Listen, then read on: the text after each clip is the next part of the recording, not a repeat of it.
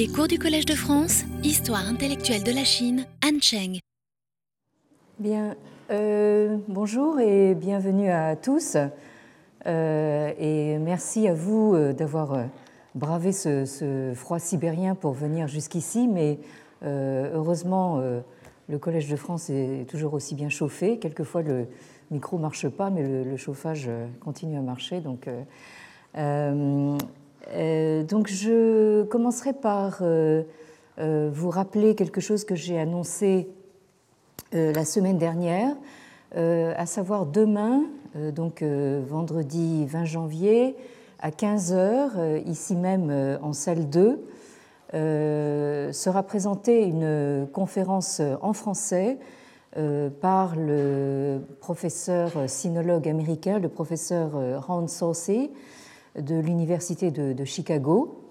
Euh, d'ailleurs, euh, il euh, m'a dit qu'il venait d'arriver à Paris. Je lui dis bienvenue à Paris en Sibérie, mais il me dit là, on, est bien à Paris. Enfin, en venant de Chicago, il a l'impression qu'il fait plutôt chaud, en fait. donc, la conférence est intitulée Une relation littéraire peu discutée, révélée par la tradition chinoise, le parrainage dans la traduction.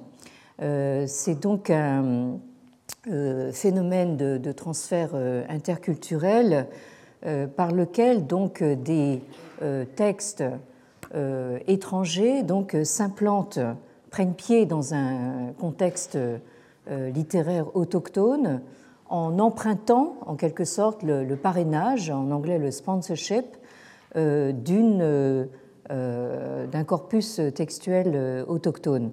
Euh, et donc, je pense que nous aurons l'occasion euh, déjà d'en parler euh, dès aujourd'hui.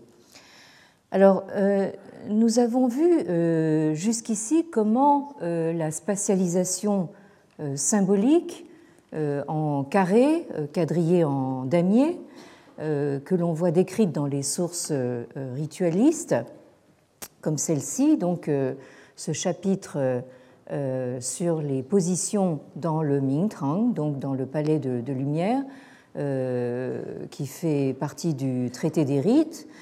Euh, donc nous avons vu comment dans ces sources ritualistes, cette spatialisation symbolique extrêmement stable, en carré, va de pair avec une hiérarchisation qui est elle aussi hyper stable, hein, une spatialisation de, euh, une hiérarchisation de l'espace social donc euh, en Chine ancienne. Donc le schéma que décrit ce chapitre sur les positions dans le palais de, Lumière, vous vous rappelez peut-être, donc avec le Fils du ciel au centre, entouré du carré des vassaux, et euh, en dehors du euh, carré de ces, euh, de ces vassaux, vous avez donc les tribus barbares donc aux quatre, aux quatre Orients. Alors, ce, cette disposition pouvait être schématisée de cette manière. Donc, vous retrouvez le Fils du ciel ici au milieu, donc sur son estrade, et ensuite, donc en face de lui, euh, les euh, trois ducs, les trois grands dignitaires du, euh, de, l'Empire, et autour donc les, les, vassaux. Et en dehors du carré des vassaux, vous avez donc les quatre tribus barbares, donc aux, quatre, aux quatre Orients. Et alors ce schéma, s'il est appliqué donc sur une, un espace géographique, euh, ça donne ça. Hein. Donc euh, là, ce sont en fait, comme vous le voyez, des, euh, Japonais qui se sont amusés à faire ça, hein, donc très intéressant, cette vision japonaise de la centralité chinoise. Donc vous avez l'Asie orientale ici, et vous avez donc ce schéma concentrique appliqué sur la représentation géographique. Alors vous avez au milieu donc le Tianzi, le fils du ciel, hein, donc qui est au cœur de l'espace chinois. Hein. Ensuite, euh, dans ce même cercle, vous avez ce, euh, ce qui s'appelle les Neichan, c'est-à-dire donc les euh, ministres ou les sujets intérieurs, hein, donc, qui font partie de l'espace civilisé chinois. Ensuite, dans le cercle en dehors, vous avez les Waichan, c'est-à-dire donc les sujets extérieurs. Et encore plus à l'extérieur, vous avez les Chao Gongguo, hein, c'est-à-dire donc les pays, littéralement, qui viennent euh, demander audience donc au Fils du ciel, qui viennent à la cour du, Fils du ciel, et lui payer le compte, c'est-à-dire le tribut. Donc ce, sont les pays extérieurs qui viennent euh, payer le tribut. Et encore en dehors donc, de, ce, de ce grand cercle, euh, vous avez donc les quatre peuplades barbares, donc à l'est les Yi, Tong Yi, hein, au sud les Man, donc Nam Man ici, à l'ouest les Rong, euh, Xirong, et euh, au nord les euh, Di, Beidi. alors, en parlant d'hyperstabilité, nous avons jusqu'ici évoqué et convoqué principalement les sources éminemment normatives que sont les traités rituels. On a beaucoup parlé du, notamment du Liji, le traité des rites, et d'autres traités rituels comme le, le Zhou par exemple, les rites des Zhou. Mais euh, qu'en est-il des témoignages que nous trouvons euh, dans des sources euh, dues à des historiens?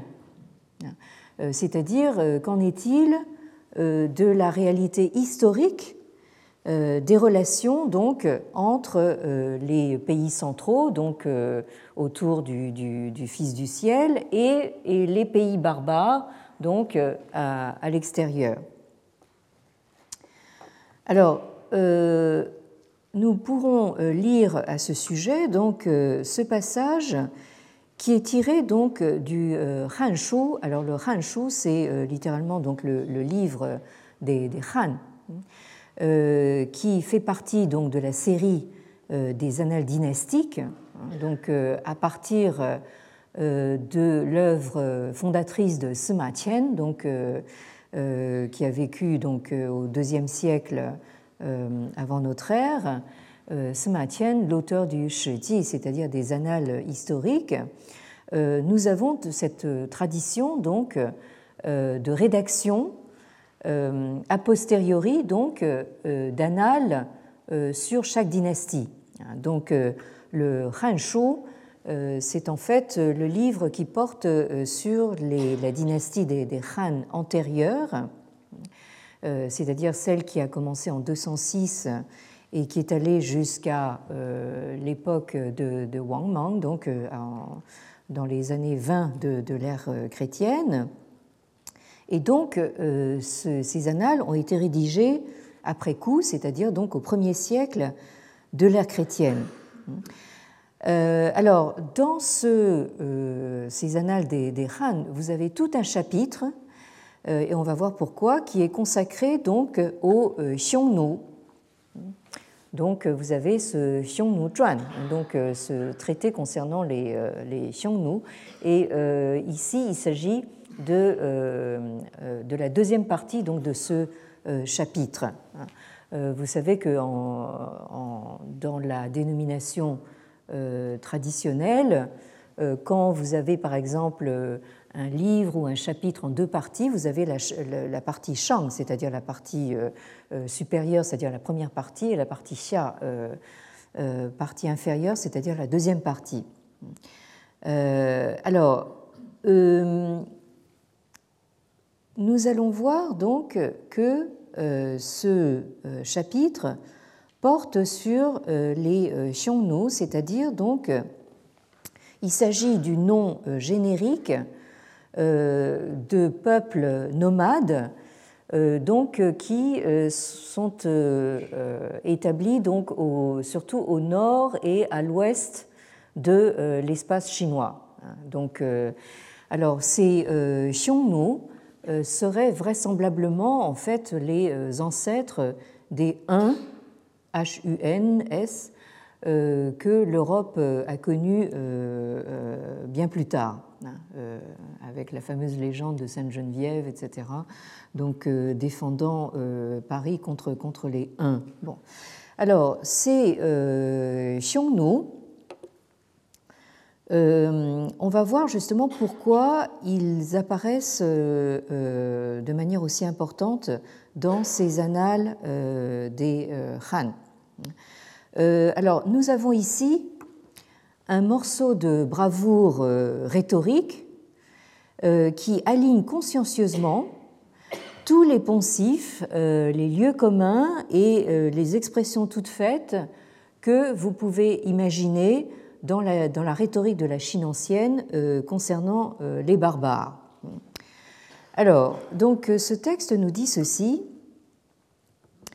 Gu xian wang du tu, zhong li feng ji, fen jiu zhou, lie wu fu, wu tu gong, zhi wai nei. Ainsi, donc, lorsque les Xian Wang, les anciens rois, euh, d'autres mesurèrent la terre, arpentèrent la terre. Là, je pense qu'il fait euh, que le texte fait plus spécifiquement euh, allusion à Yu le Grand, donc dont nous avons vu que c'est lui justement qui, après avoir dompté les eaux, hein, a commencé à arpenter la terre et à y distinguer des différentes régions. Donc, lorsqu'ils mesurèrent la terre, ils, euh, ils placèrent au milieu le euh, domaine royal. Euh, donc ils délimitèrent euh, neuf provinces. Donc là, si, je pense que c'est toujours cette allusion à, à Yu le Grand.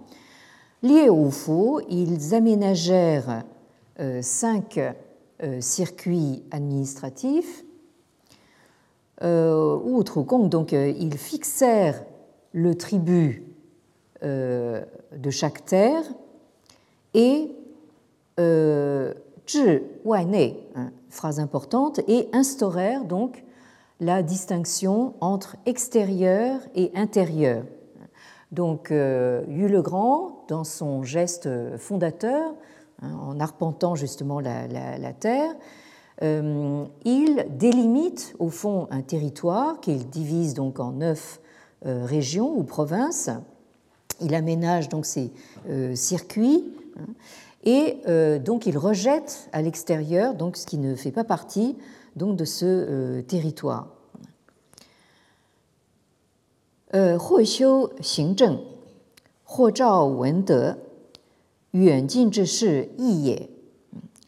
donc ces anciens rois, tantôt imposaient donc euh, c'est-à-dire euh, gouvernement et euh, châtiment, c'est-à-dire euh, administration et loi pénale, tantôt Zhao donc ils décrétaient leur vertu civilisée. Et cela du fait que yuan du fait que ceux, littéralement ceux qui sont yuan loin, euh, c'est-à-dire donc euh, sous-entendu les barbares, et euh, ceux qui sont près, jin, hein, c'est-à-dire les, les, gens civilisés, c'est-à-dire les Chinois. Hein. Donc ceux qui sont loin et ceux qui sont près n'ont pas les mêmes propensions. Sous-entendu, les barbares ont besoin d'être gouvernés par les châtiments, il n'y a que la loi euh, du bâton et de la carotte qui marche avec eux, alors que euh, les gens civilisés comme nous euh, se gouvernent par l'exemple de la vertu. C'est-à-dire qu'ils reconnaissent spontanément et naturellement donc la vertu royale.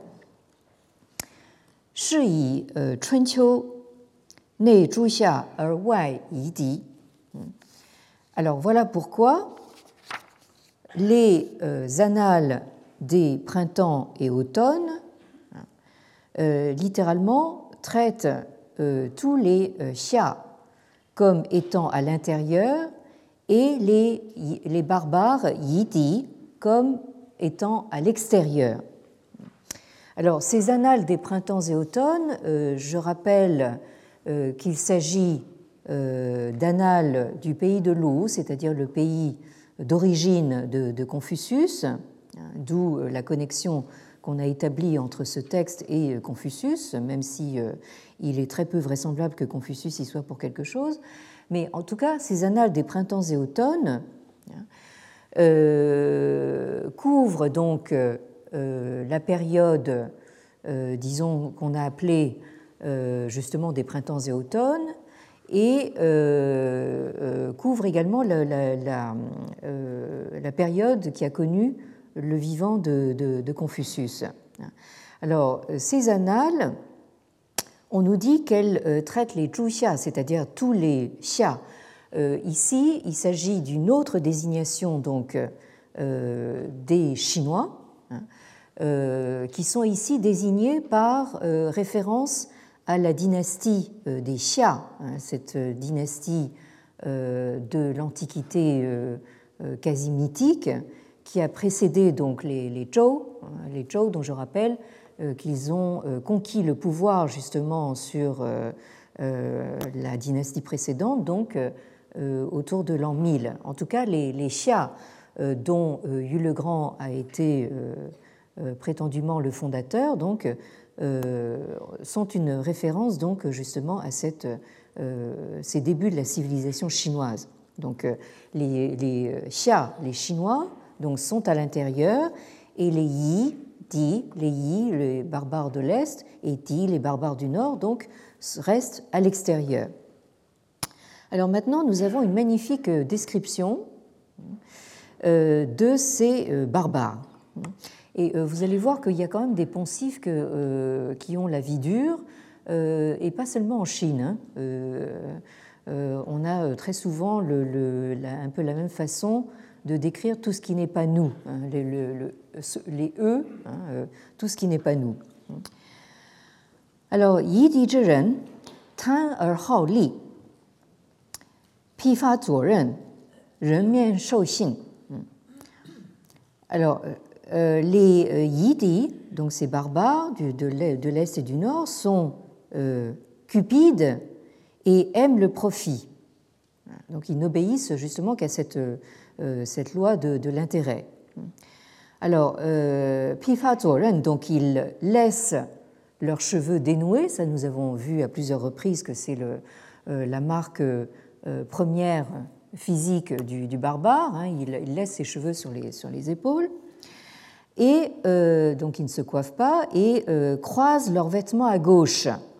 Ça, on va voir que c'est aussi une marque importante donc, pour de, de euh, du barbare. Euh, Shouxin, donc ils ont des euh, visages d'humains, mais des cœurs de bêtes sauvages. Bon, je crois que ce discours sur la barbarie est encore d'actualité dans, notre, dans nos sociétés actuelles. Hein. Alors, euh, donc euh, vous avez ces expressions à quatre caractères, donc euh, donc qui en fait sont des expressions toutes faites. Dès que vous parlez des barbares, vous sortez ces expressions à quatre caractères. la preuve en est ce passage, par exemple, des entretiens de Confucius, attribués à Confucius, que vous avez sur cette diapositive. Euh, tiré donc euh, du livre 14 euh, au paragraphe 17, donc dans le, les entretiens qu'on appelle en chinois l'un Donc, alors, je ne lis pas le, tout le passage. Il s'agit en fait d'un dialogue entre un disciple de Confucius et le maître. et ce dialogue porte sur un personnage euh, de l'Antiquité chinoise nommé euh, Guanzhong. Euh, et pour le disciple, justement, la question, c'est de savoir pourquoi est-ce qu'on devrait avoir de l'admiration pour ce personnage qui a fait quand même des choses assez peu recommandables Et le maître a cette réponse quand même relativement paradoxale, hein. euh, parce que le disciple lui, lui demande mais est-ce que ce Guanzhong, euh, on peut dire que c'est euh, un homme de Ren, c'est-à-dire un homme d'humanité, cette vertu confucienne par, par excellence hein.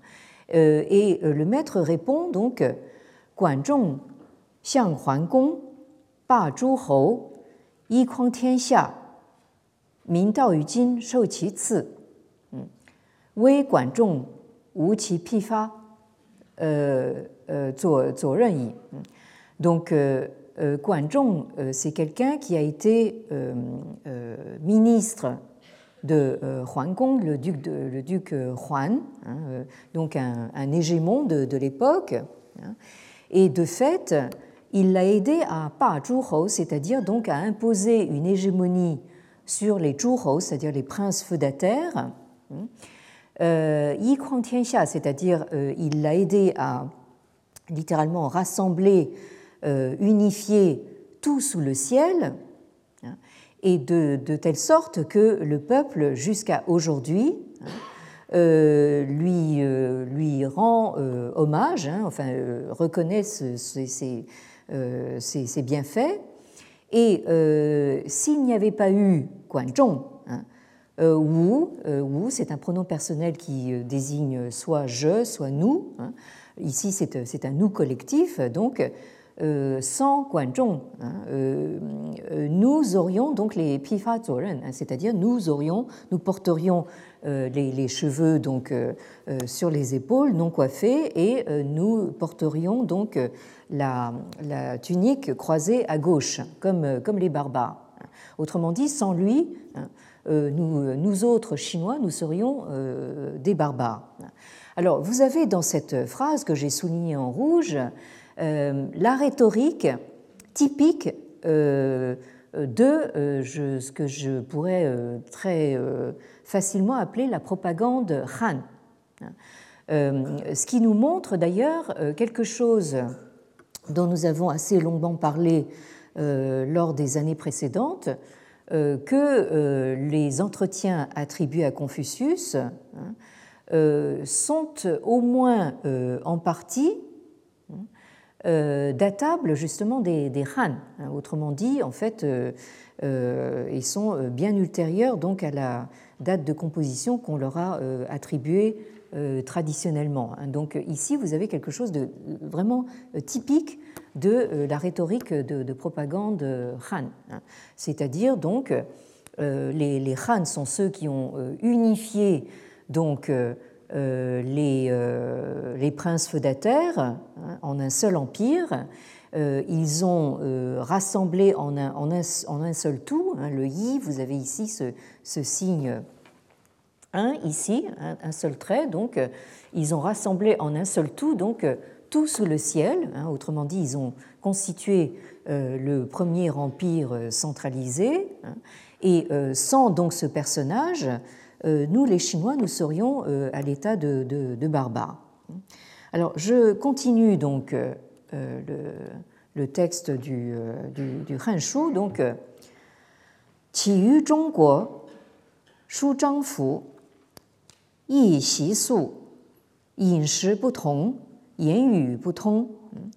Donc, ces barbares ont des insignes et des vêtements différents de ceux des Zhongguo, des pays euh, du centre, des pays centraux. Donc je rappelle que Zhongguo est le nom euh, actuel de la Chine, hein, qu'on appelle aussi l'empire du milieu. Hein. Donc ils ont des us et des coutumes différents.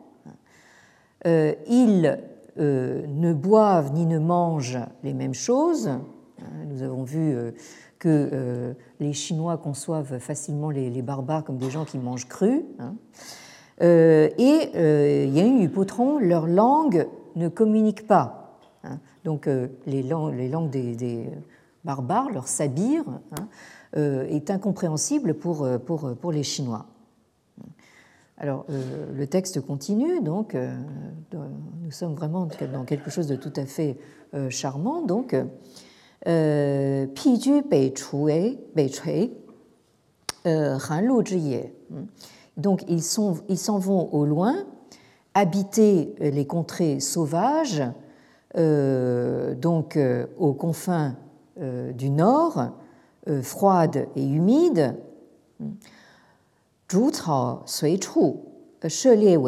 Ils suivent leur bétail à travers les espaces herbus et chassent et doivent chasser pour vivre. Autrement dit, donc, ils ont un mode de vie euh, nomade.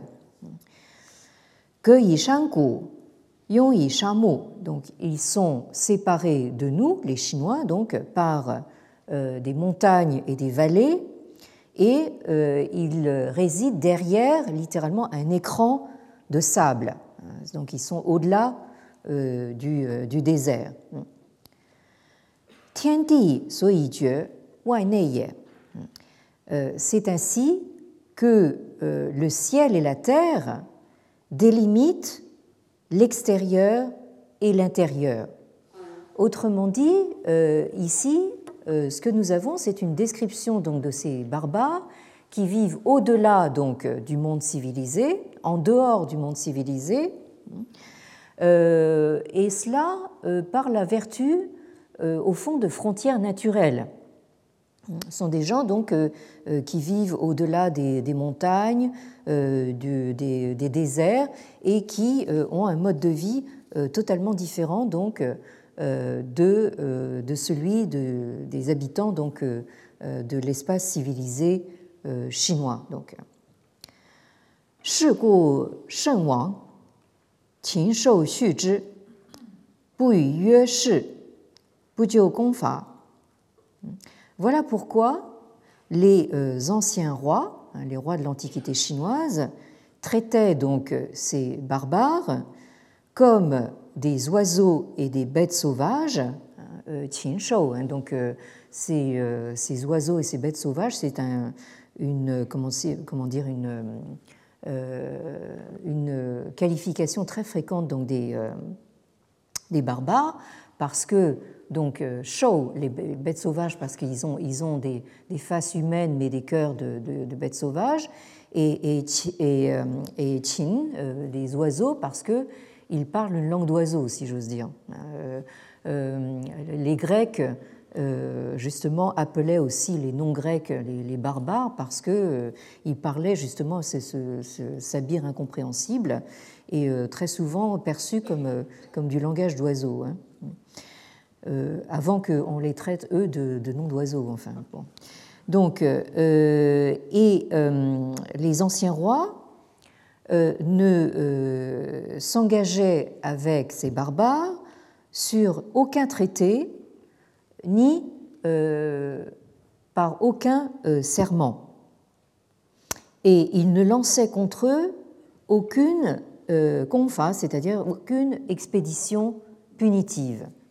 Autrement dit, donc, euh, la leçon des anciens rois, ce serait justement de ne pas entrer du tout en contact avec euh, ces, euh, ces, barbares.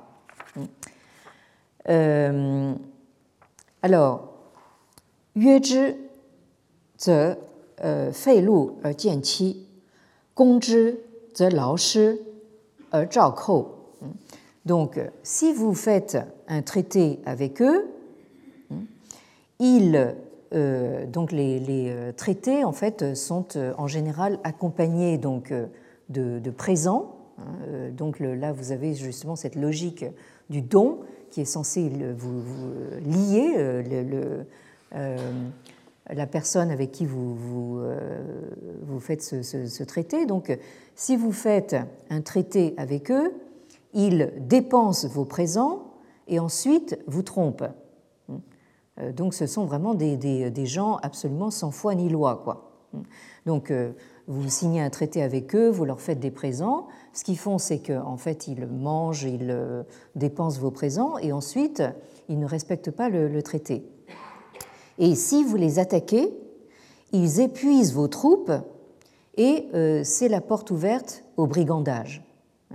Donc euh, là, il s'agit bien donc euh, des, euh, des et on va, on va voir que cette phrase porte en particulier sur, sur eux. Hein. C'est-à-dire que les Xiongnu avaient probablement donc cette comment dire, cette politique de, de, raid, hein, de razzia en quelque sorte. Donc ils, attaquaient donc les, les, avant-postes chinois, hein.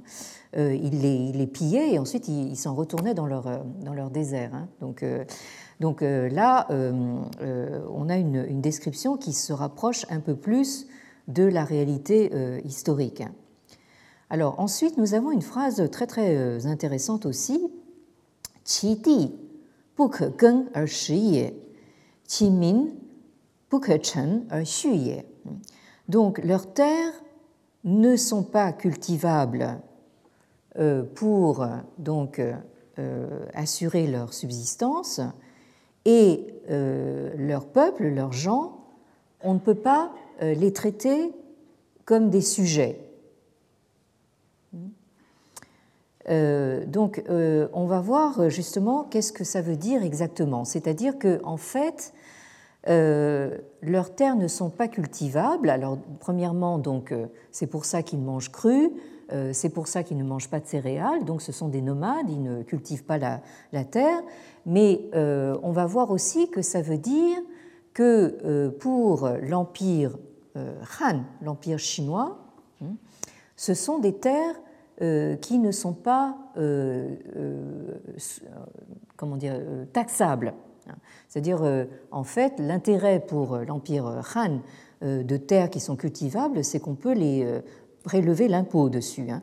Donc là, ces gens, par définition, on ne peut pas les taxer et donc on ne peut pas les traiter comme des sujets donc, de, l'Empire. Shi. C'est pourquoi donc on doit les considérer comme étant à l'extérieur et non à l'intérieur, et comme étrangers et non comme membres de la famille. Donc ici, euh, vous avez euh, justement un reflet de cette fameuse conception euh, organique, familiale hein, de l'espace politique chinois, hein, qui n'est qu'une extension, au, fond, de l'espace familial. Hein. Ça, nous, y avons beaucoup insisté euh, précédemment. Euh, et ici, donc, euh, les barbares, ce sont des, des, gens qui ne sont pas de la famille. Hein. Ils sont en dehors donc, de, ce, de, de ce cercle.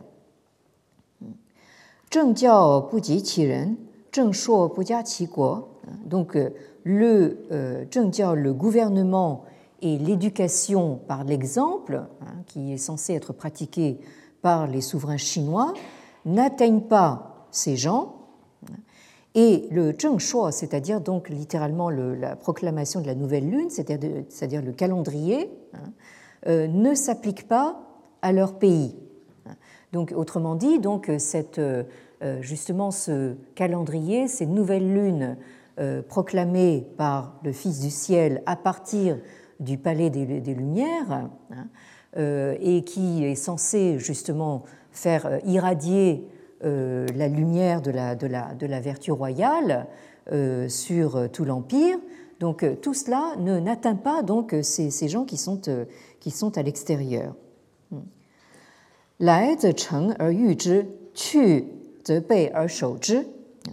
Alors, si ces Xiongnu, si ces barbares donc viennent chez nous, il faut les frapper et les repousser et euh, quand ils s'en vont, même quand ils s'en vont, il faut se tenir prêt et se prémunir contre eux. Donc euh, euh, on va voir justement que, une grande partie comment dire, des ressources économiques et de la politique donc, de l'Empire Han est passée justement exactement dans ça, hein, c'est-à-dire donc frapper et repousser donc ces intrusions euh, barbares et ensuite se tenir prêt euh, pour se prémunir contre, contre les prochaines. Alors, euh, ensuite, nous avons quelque chose de, de, très mignon. Alors, qi mu yi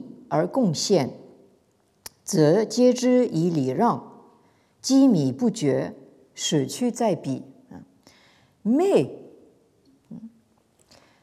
si jamais il arrive à ces barbares donc d'admirer euh, notre sens du juste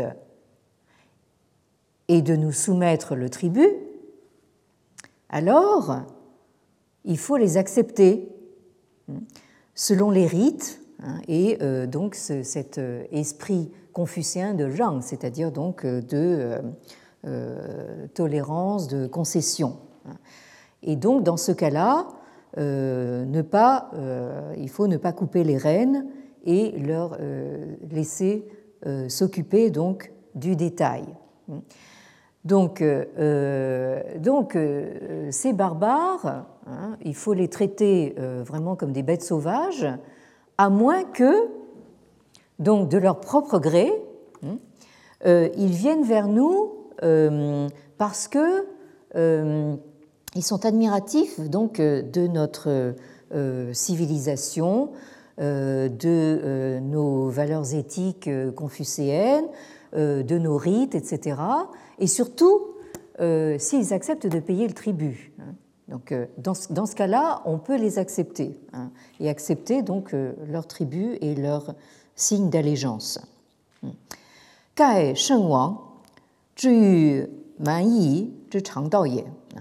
Telle est la voie constante des anciens rois pour contrôler et repousser donc les man et les yi. Donc les man, ce sont les euh, barbares du sud et les Yi, donc les barbares euh, de l'est. Alors donc, euh, il m'a semblé vraiment intéressant de lire intégralement ce magnifique exercice de rhétorique anti-barbare, alors que dans la réalité historique, les Xiongnu étaient d'une puissance telle qu'ils euh, étaient capables justement d'inquiéter euh, et d'attaquer euh, les Han au point de devenir un véritable, une véritable obsession, un véritable casse-tête et une menace constante donc du côté nord et ouest de l'empire Han.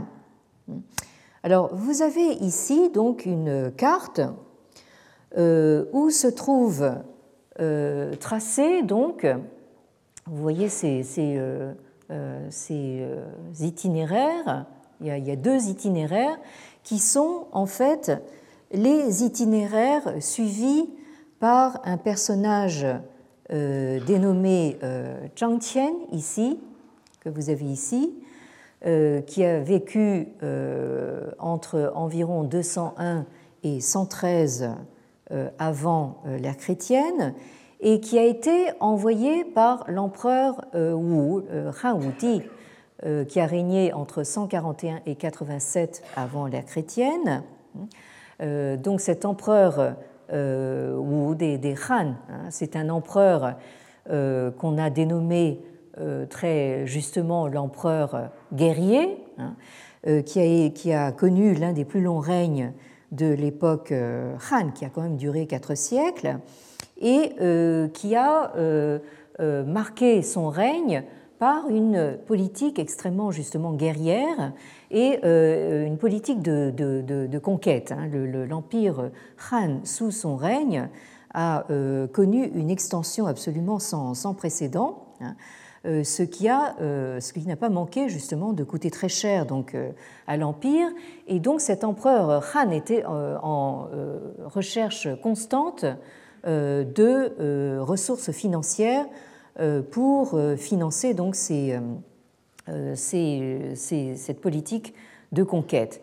Et l'autre chose que cet empereur Wu a fait, c'est justement de s'occuper hein, de ces marges nord et ouest hein, qui étaient sans cesse donc attaquées par ces Xiongnu. Alors, il a envoyé donc Zhang Qian euh, euh, en 138 avant euh, notre ère pour il l'a envoyé vers l'ouest pour justement chercher des alliés contre les, contre Xiongnu. Alors, Zhang Tian a vraiment payé de sa personne dans la mesure où sa première expédition donc, a duré 13 ans Hein, euh, il, a été plusieurs fois pris en otage, fait prisonnier pendant plusieurs années, et il est revenu bredouille parce qu'il n'a pas réussi donc à nouer les, alliances anti-Xiongnu qu'il était parti chercher, et du coup il a dû repartir dans une seconde mission. Hein. Donc là, vous voyez qu'il y a quand même des, gens qui étaient dévoués à la cause, à la cause impériale. Hein. Après tout ce qu'il a connu lors de la première mission, à sa place, moi je ne serais pas reparti. Hein. Alors, euh, donc, euh, paradoxalement, euh, cette tirade du Hanshu nous fait entrevoir donc une motivation tout à fait politique dans cet acharnement à tirer un trait de démarcation donc entre les pays centraux et les barbares, c'est-à-dire entre intérieur et extérieur. Euh, vous avez cette rhétorique confucéenne hein, euh, qui vous fait croire que euh, la motivation première, c'est une motivation éthique, civilisationnelle, culturelle, hein, et en réalité, nous sommes dans quelque chose de tout à fait politique, puisque cette grande démarcation entre le centre et les marges, entre l'intérieur et l'extérieur, entre les civilisés et les sauvages, entre les sédentaires cultivateurs et les nomades euh, cavaliers, hein, euh, c'est aussi, comme on l'a compris, donc la grande démarcation entre ceux euh, qui sont à l'intérieur donc de cet espace civilisé, qui payent des impôts, hein, soit en grains, soit en, tissu, et ceux qui sont à l'extérieur et qui sont censés, eux, payer le tribut. Hein. Alors le tribut, ça peut être des, euh, objets, euh, des animaux euh, ou même des, êtres humains hein, rares, exotiques, qu'on offre donc en signe d'allégeance. Hein. Donc le, système du tribut, c'est au fond le système qui fait que les, les peuplades des marges viennent vers le centre pour euh, prêter allégeance donc au, centre en euh, payant donc ces, tribus. Alors une preuve à contrario donc du caractère euh, crassement politico-économique de la distinction intérieure-extérieure, cette preuve à contrario en est qu'il n'y a aucune mention, je dis bien aucune mention, des barbares que ce soit les Yi, les Di, les Man, les Zhong, hein, dans des textes comme euh, le Zhuangzi et le Laozi, hein, euh, qu'on a rattachés donc à la tradition euh, taoïste. Donc ce sont des, textes qui datent probablement du 4e, 3e siècle avant la chrétienne. Hein, et donc vous allez voir un petit peu le contraste justement qu'il y a entre le texte que nous venons de lire avec sa magnifique rhétorique confucéenne et euh, euh, ces euh, textes qui proviennent du Zhuangzi. Alors là, vous voyez qu'il y en a aussi une, bonne, une bonne tirade, mais nous n'allons pas les, lire intégralement. Simplement, je vais vous, lire directement la, traduction que j'emprunte à euh, l'excellente traduction de Jean Lévy, euh, qui a traduit donc intégralement le texte du euh, Zhuangzi sous le titre Les œuvres de Maître Zhuang, hein, dont vous avez une édition révisée et augmentée parue aux éditions de l'Encyclopédie des nuisances. Donc euh, euh, c'est euh, un, nom de maison d'édition tout à fait zhuangzien, si j'ose dire, tout à fait taoïste. et c'est une édition augmentée donc, qui date de 2010. Alors vous avez ici ce passage du très beau chapitre 17 du Zhuangzi qui s'intitule Qiu Shui, hein, c'est-à-dire donc les eaux ou les, les inondations donc euh, d'automne, la crue d'automne. Alors, vous avez, euh, je résume, donc un, dialogue euh, entre le fleuve jaune qui, qui est en crue à l'automne et qui fait route vers l'est, comme on sait, et qui débouche dans la mer du Nord. Donc le fleuve jaune se croit très très important. Il a raison de le penser parce que, au fond, euh, c'est le berceau justement de la civilisation chinoise. C'est là, dans son bassin euh, moyen, euh, que se trouvent justement les pays centraux, les Zhongguo. Hein. Mais alors quand il arrive à la mer du Nord, Beihai, hein, là il voit l'immensité de l'océan et il est littéralement perdu. Hein. C'est la première fois qu'il euh, qui voit ça, il est, euh, euh, vraiment complètement submergé, c'est le cas de le dire, et, subjugué. Et voilà ce que lui répond la mer du Nord. Hein. Alors, euh, les propos de la mer du Nord euh, commencent par euh, des aphorismes qui sont extrêmement connus, hein, qui feraient partie en fait de la, des, pages, des pages roses du Larousse, hein, si ça existait en Chine.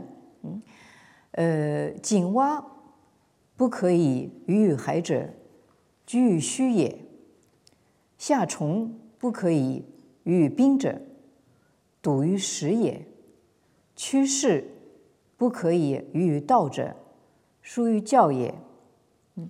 Alors, donc le, la grenouille au fond de son puits, n'est pas capable de parler de l'océan parce que justement elle est euh, limitée par le, euh, le, trou du puits. Euh, ce qu'elle voit du fond du puits, elle s'imagine qu'elle voit le ciel, mais en fait elle voit juste un rond. Hein.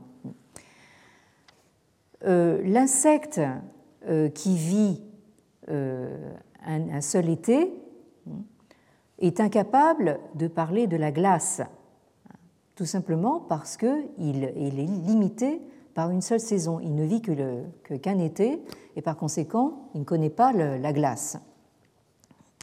Et alors, euh, de la même façon, et c'est là que, vient la, flèche du part, si j'ose dire, donc euh, euh, vous avez ces formules parallèles. Chush, c'est littéralement donc le lettré borné.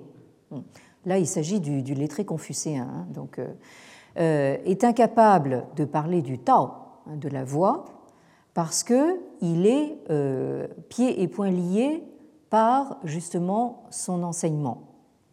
Donc là, vous avez une pointe acérée qui est euh, lancée contre justement les euh, lettrés confucéens, qui sont une cible privilégiée hein, du Zhuangzi, comme on, va le, voir. Donc le, le lettré borné, hein, il est comme la grenouille au fond de son puits, où donc L'insecte qui ne vit qu'un été, il n'a aucune idée euh, de ce que peut être euh, le, Tao.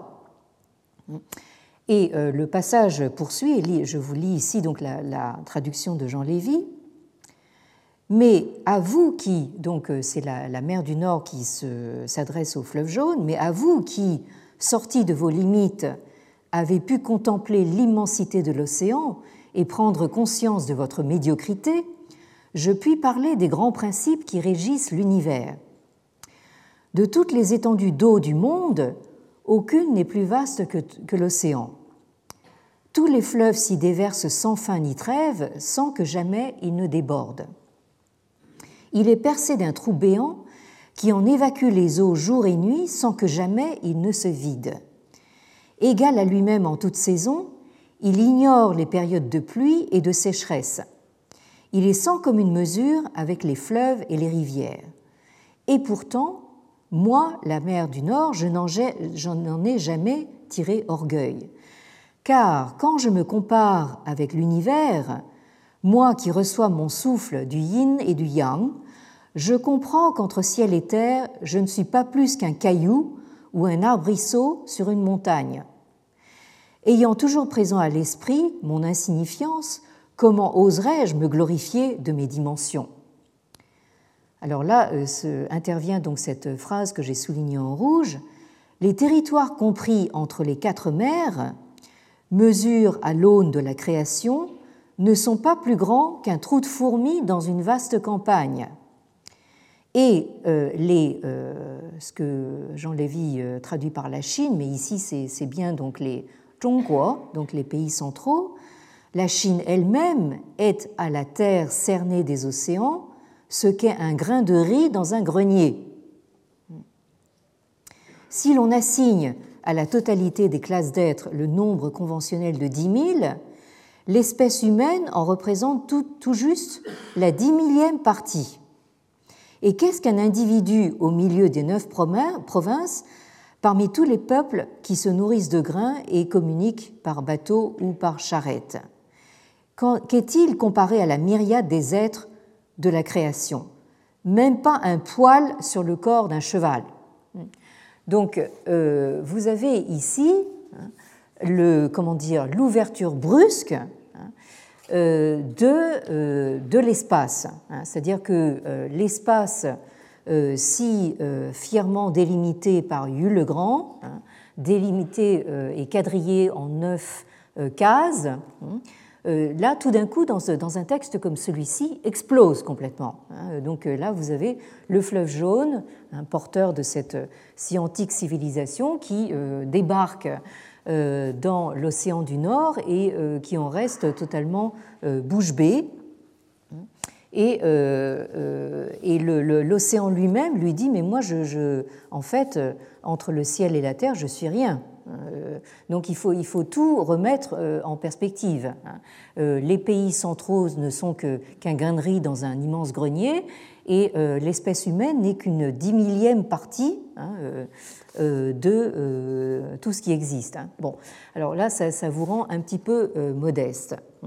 Et j'en terminerai avec le, le sur cet autre texte que, j'aime beaucoup parce que euh, vous avez une euh, satire euh, extrêmement humoristique et d'une ironie féroce contre justement les lettrés confucéens et contre tout le ritualisme des pays centraux, hein, des, des, Là aussi, donc, je reprends la traduction de, Jean Lévy. Il s'agit d'un passage du chapitre Tianzi Fang. Donc, Tianzi Fang, c'est un, c'est un personnage euh, donc, euh, euh, qui donne son nom au chapitre 21 donc, du Zhuangzi. Alors, maître Wenbo Xuezi, que Jean Lévy traduit maître blanc comme neige, en voyage pour le pays de Qi, s'arrêta au pays de l'eau. Donc là, nous avons la référence à euh, deux euh, pays donc, euh, qui se situent dans l'actuelle avancée du Shandong, la province du, Shandong, donc à, à l'est de, de, la Chine. L'eau, je rappelle que c'est le pays donc d'origine de Confucius. Donc c'est, le, le, nid, si j'ose dire, c'est vraiment en fait le, le nid pour, pour les lettrés confucéens. Alors, des personnalités de la principauté, donc de ce pays de l'eau, demandèrent à le voir, à voir Maître Blanc comme neige. Mais Maître Blanc comme neige refusa, déclarant à ses intimes que les habitants des vieux royaumes du milieu, donc des Zhongguo, euh, s'y entendaient peut-être en cérémonial, mais ne comprenaient rien de rien à l'âme humaine et qu'il ne voulait en aucun cas avoir affaire à eux. Donc euh, là, euh, c'est la phrase que j'ai soulignée en rouge.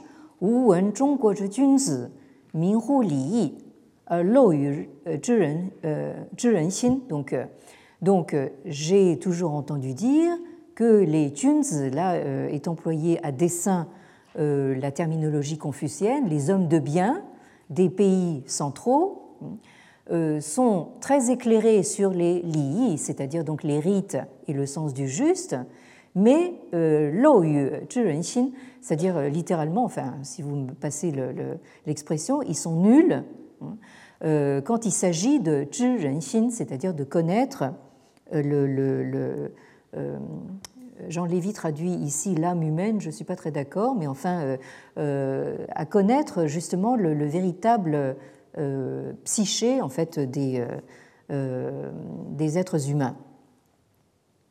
Et donc, ce maître blanc comme neige refuse donc de, de voir ces personnages confucéens. Alors, après s'être rendu donc au pays de Qi, euh, ce maître fit euh, au, retour de nouveaux haltes au pays de l'eau, et les mêmes personnes demandèrent donc à être reçues. Blanc comme neige dit alors Ils ont demandé à me voir à l'aller, ils persistent au retour, c'est sans doute qu'ils ont quelque chose à me communiquer. Il sortit donc les recevoir, et, rentré dans ses appartements privés, poussa un profond soupir. Le lendemain, nouveaux, entretiens et nouveaux soupirs. Alors le serviteur de, ce maître s'étonne. Pourquoi faut-il que vous poussiez des soupirs après chaque visite, hein, après chacun de ces entretiens que vous avez avec ces euh, hommes de bien, donc du, du pays de l'eau? En réponse, je vais t'expliquer. C'est exactement ce que j'avais dit. Les habitants des royaumes du milieu connaissent peut-être les rites, mais ils ne comprennent rien à l'âme humaine. Tous ces gens qui sont venus me voir avancent et reculent quand il faut, ils savent prendre la posture du dragon ou la démarche du tigre, certains m'exhortent comme le feraient des fils, D'autres me font la leçon comme le feraient des pères. Hein, donc là, vous avez euh, justement fait toute la gestuelle euh, ritualiste euh, confucéenne. Bon, voilà pourquoi je soupire. Donc, vous avez un maître donc, qui est obligé donc d'aller à la rencontre de ces lettrés confucéens et littéralement, ça le fait suer. Quoi. Alors ensuite, euh, vous avez le, summum du summum puisque vous avez Confucius en personne qui rend visite à Blanc comme neige et se retire sans avoir dit un seul mot.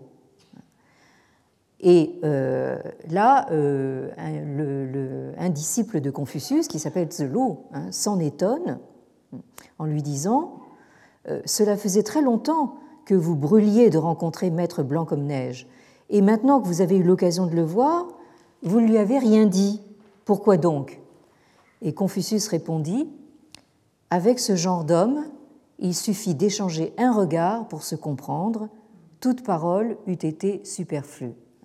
Donc là, vous avez Confucius donc en personne qui se déplace pour aller voir ce, maître hein, et qui comprend que avec ce maître, c'est inutile de, parler, que euh, au fond, la compréhension du Tao et la compréhension de l'âme humaine, hein, c'est quelque chose euh, qui se passe euh, de euh, parole. Donc, vous avez ici deux, j'ai voulu vous donner deux exemples de la critique radicale que vous trouvez dans le, le du moralisme et du ritualisme confucéen. Et c'est une critique qui ouvre grand donc la perspective sur un Tao, euh, sur une voie qui est euh, sans centre et sans euh, limite, et qui a donné lieu à toute une tradition d'excentrique, hein, au sens très littéral du, terme, qui se situe délibérément donc en dehors de l'univers normé. Hein. Vous avez donc ces individualités qui se distinguent par le refus de se conformer à la norme rituelle et qu'on a appelé justement les, euh, vous avez l'expression en bas de la diapositive, les hein, c'est-à-dire donc euh, les lettrés qui euh, se situent en dehors donc de cet, cet espace justement qu'on dénomme fang, c'est-à-dire un espace carré. Euh, et donc, euh, nous allons voir la prochaine fois, et dès demain, avec euh, le professeur Saucé à 15h, donc, que le Zhuangzi va être justement un de ces textes parrains hein, pour accueillir donc une littérature d'un tout nouveau type, dont nous parlerons la prochaine fois, donc la littérature propre au bouddhisme venu de l'Inde. Donc euh, le Zhuangzi a été justement un de ces euh, textes euh, tout à fait propice justement pour, du fait qu'il justement ouvre très largement la perspective hein, à l'accueil donc d'une littérature totalement étrangère. Merci à vous, rentrez bien, préservez-vous du froid. Merci. Retrouvez tous les contenus du Collège de France sur www.colège-2-france.fr.